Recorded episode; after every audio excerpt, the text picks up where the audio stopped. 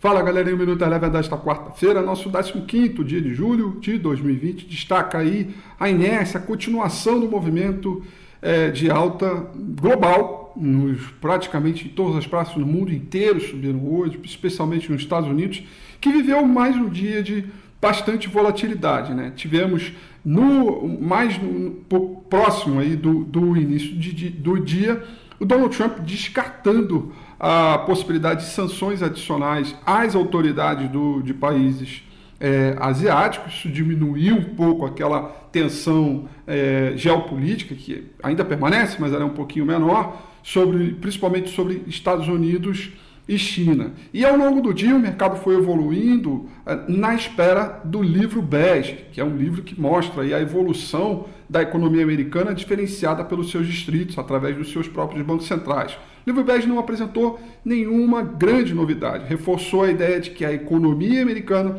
segue em recuperação, mas ainda um ritmo um pouco mais baixo e tímido, e destacou a possibilidade é, de ter uma reviravolta desse cenário de, de recuperação caso a segunda onda é, é, venha para valer, mencionando esse crescente número de dados de pessoas contaminadas nos Estados Unidos. E mais próximo do fechamento do dia, aí sim o mercado resolveu ritmar, dar fluxo, portanto, dia forte é, para os mercados de risco e também mercados emergentes. S&P 500 fechou em alta de 0,91%, Uh, mercados emergentes em alta de 0,30%, petróleo recuperando terreno com declarações tanto uh, da API, né, Agência uh, Internacional de Petróleo, também com dados menores de estoque de petróleo medido pelo DOE, subiu 1,79%.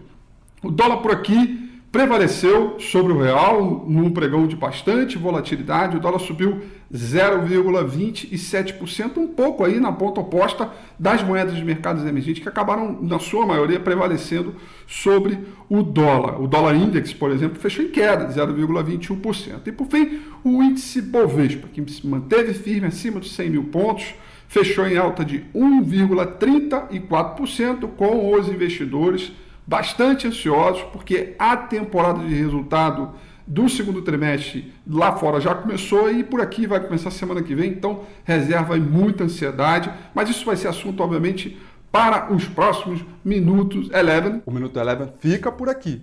Quer ter acesso a mais conteúdos como esse? Inscreva-se em nosso site www.elevenfinancial.com e também siga a gente nas redes sociais. Eu sou Rafael Figueiredo e eu te espero no próximo Minuto Eleven.